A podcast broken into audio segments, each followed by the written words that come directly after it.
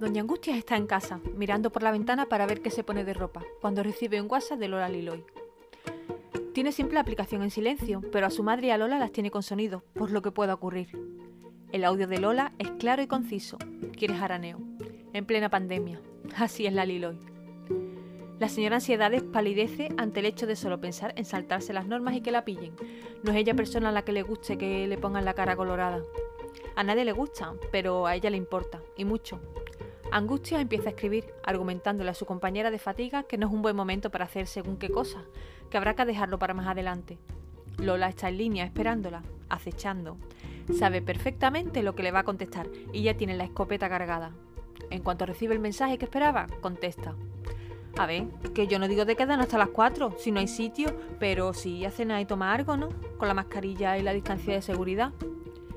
Lola, que te conozco, contesta Angus viéndola venir que tengo un montón de ganas de cachondeo, que no te digo que no, pero ahora mismo no puede ser. Y más vale que aprovechemos antes de que nos encierren otra vez. Bueno, venga, quedamos a las 9. ¿Reservas tú y me dices el sitio? A las 20.55 estaba Doña Angustias preparada como un pavo para la Navidad 2020. Monísima y divina, pero con el culo apretado porque no termina de fiarse de Lola. Se sienta en su mesa y 15 minutos después aparece la Liloy. Piden vino para cenar y al terminar se toman unos chupitos a cuenta de la casa. Me acaba de escribir mi amigo Godi, ¿te acuerdas de él? Que está aquí al lado.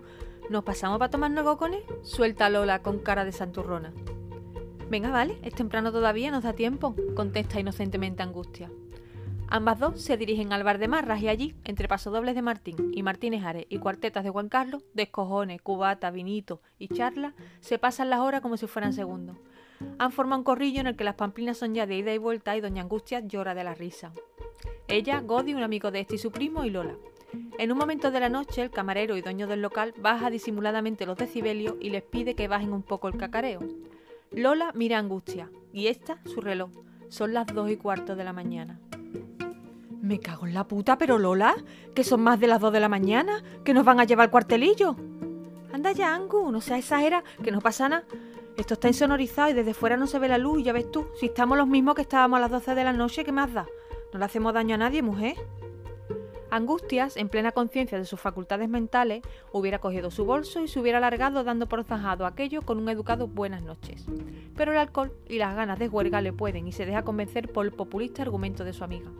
De pronto se escuchan tres golpes secos en la puerta del local. ¡Policía! ¡Abran, por favor!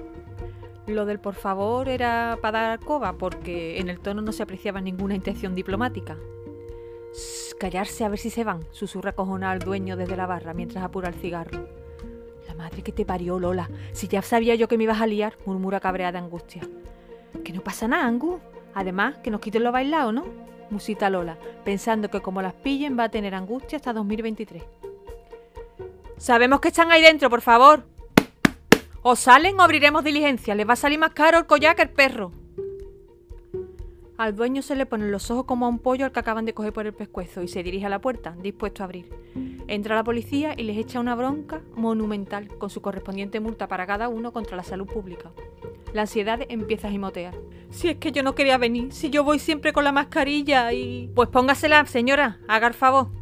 Dispara uno de los policías, perdiendo la paciencia.